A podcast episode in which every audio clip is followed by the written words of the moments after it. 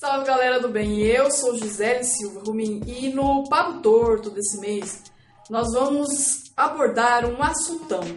Já que estamos aí em ano eleitoral de guerras ideológicas homéricas aí nas redes sociais, vamos aproveitar o gancho de fazer um papo torto sobre discurso de ódio. E eu já adianto que não tem um conceito-chave, que não é uma receita de bolo que nós vamos passar para você e que vai permitir dar uma palavra final no assunto. Então, é, é apenas uma reflexão em conjunto que faço eu com vocês. Tudo bem?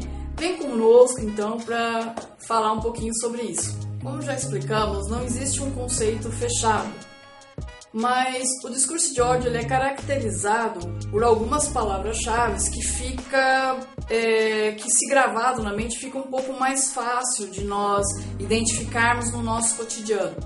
E pode ser por escrito, pode ser falado e tem o objetivo de insuflar, ele acaba insuflando e aumentando o ódio, a discriminação, o preconceito com relação a determinados grupos. E esses grupos podem ser é, referente à, questão de gênero, a questão de orientação sexual, portadores de necessidades especiais ou diferenciadas, pode ser com relação à, questão étnica, à questão religiosa, tem também nesse, nessa equação é, os imigrantes, enfim, tudo aquilo que parte de um preconceito e que insufla ódio com relação a uma pessoa por sua condição, a um grupo de pessoas, ele pode ser caracterizado como discurso de ódio. Quando existe, uh, quando esse discurso ele passa para atitude, uma atitude de violência ou agressão, então aí nós temos os crimes de ódio e aí pode é, é, são, são infinitos. Né? O feminicídio é um deles, que é o ódio ao gênero feminino. Nós temos a homofobia, nós temos o racismo, né? que são crimes é, é, que têm como fundamento o ódio. Prática, pessoal, é, o discurso de ódio, assim como o crime de ódio, ele expõe né, algo muito complexo na nossa sociedade, que é a não aceitação daquilo que é o diferente. Em todas as épocas da, da, da humanidade, nas épocas histórias, da, da, da história, perdão, é, sempre quando há o um movimento do surgimento do novo ou afirmação de algo diferente na sociedade que não era aceito anteriormente, isso gera, sim, uma, vamos dizer assim, uma erupção de movimentos conservadores que lutam contra esse novo.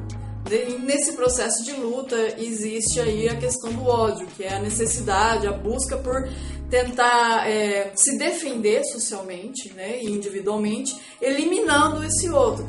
Então o discurso de ódio e o crime de ódio ele tem essa, essa conotação de tentar ou silenciar essa pessoa ou realmente destruir, acabar com esse novo, com esse grupo, com essa pessoa que representa supostamente uma ameaça a tudo aquilo que aquele grupo teoricamente dominante ou que se acha dominante defende dentro de uma esfera social, familiar ou individual. E existe toda uma discussão e você pode me perguntar, Gisele, mas ter uma opinião ela não é crime. Olha lá nos Estados Unidos, lá eles podem fazer passeatas é, com teor meio nazista, o pessoal pode sair na rua com as roupas da Ku Klux Klan, né? Eu engasguei aí, desculpem.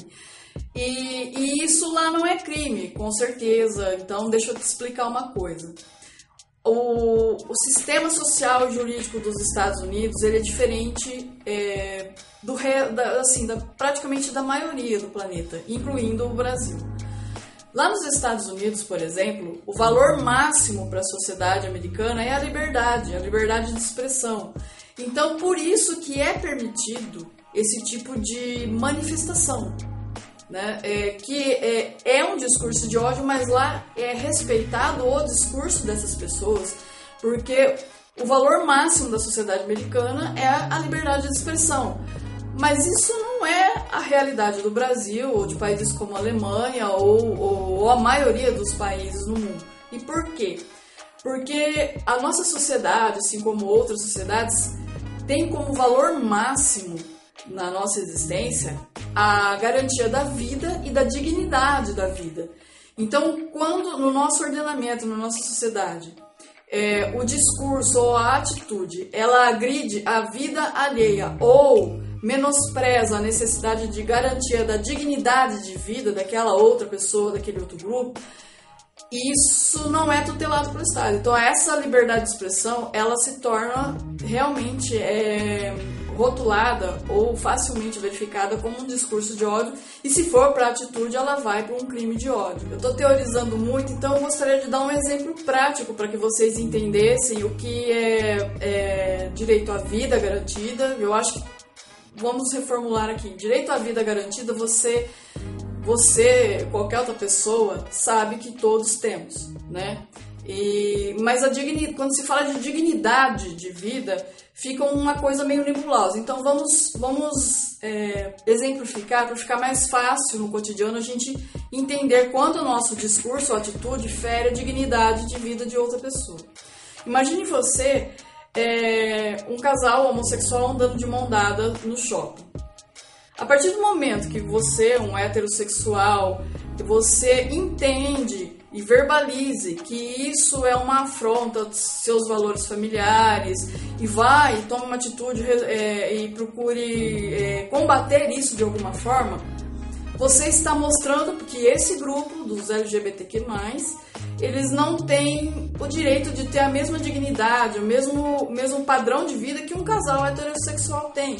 Então, se você entende que eles não têm o mesmo direito de amar e expressar esse amor da mesma forma que um casal heterossexual no ambiente público, você está sim proferindo um discurso de ódio e dependendo das suas atitudes, você pode cometer um crime de homofobia.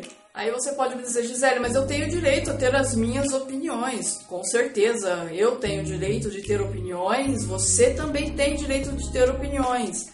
Mas já dizia Platão lá no livro República, lá na Grécia Antiga, a opinião ela é um meio termo entre a falsidade absoluta e a verdade. E por quê? Porque ela é um conhecimento que a gente vai herdando de pais, avós, vai tentando passar isso para frente sem questionar, sem saber se é realidade, sem saber se tem provas de que é verdadeiro. Então a opinião ela não é verdade.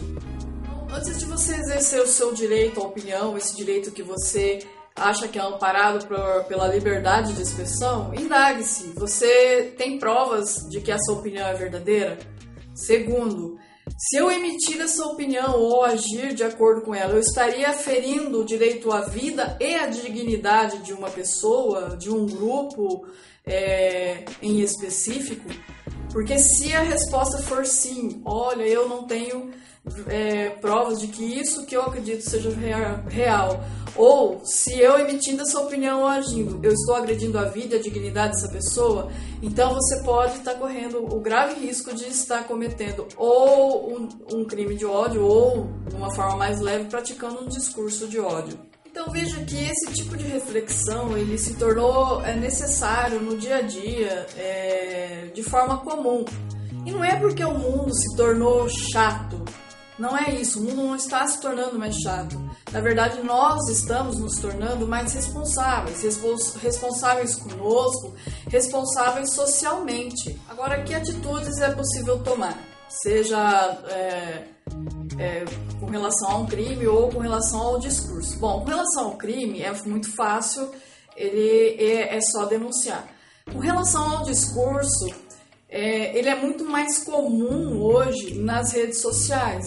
Então, o que eu recomendo, porque existe uma linha muito tênue e muitas vezes as redes sociais elas não estão ainda preparadas para adoção de atitudes para combater esse tipo de coisa.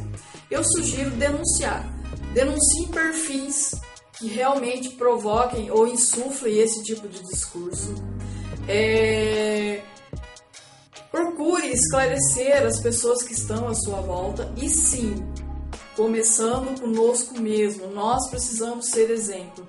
Veja, ninguém está imune de cometer um discurso de ódio.